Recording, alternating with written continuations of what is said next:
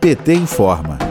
Uma nova série de atos para acabar com o governo de Jair Bolsonaro começa nesta quarta-feira, 30 de junho. Partidos, deputados e senadores de diferentes posições ideológicas se unem em um pedido coletivo de impeachment do atual presidente também participam entidades, movimentos sociais e pessoas físicas. O documento será protocolado na Câmara dos Deputados às 14 horas, com manifestação às 16 horas na própria Casa Legislativa e com todos os cuidados para reduzir os riscos de contágio por Covid-19.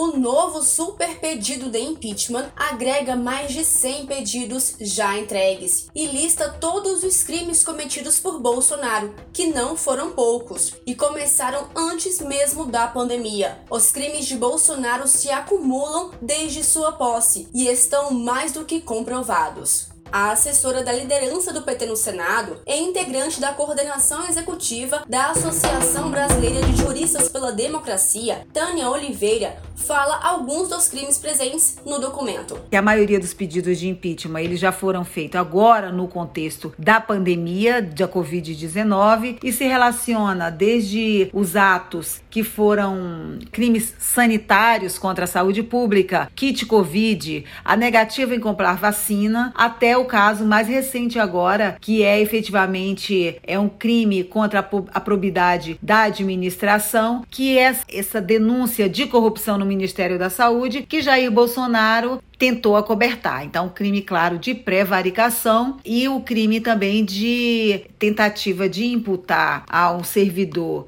público um crime é, é, que denunciou a corrupção, a responsabilidade sobre os fatos.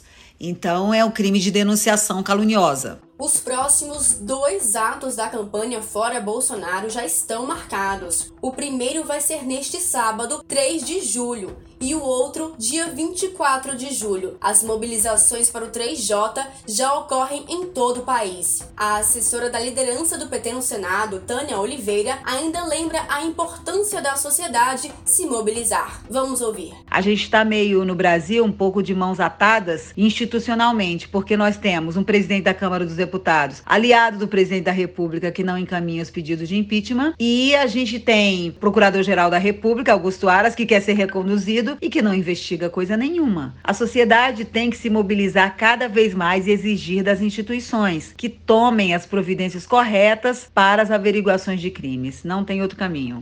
De Brasília, Thaisa Vitória para a Rádio PT.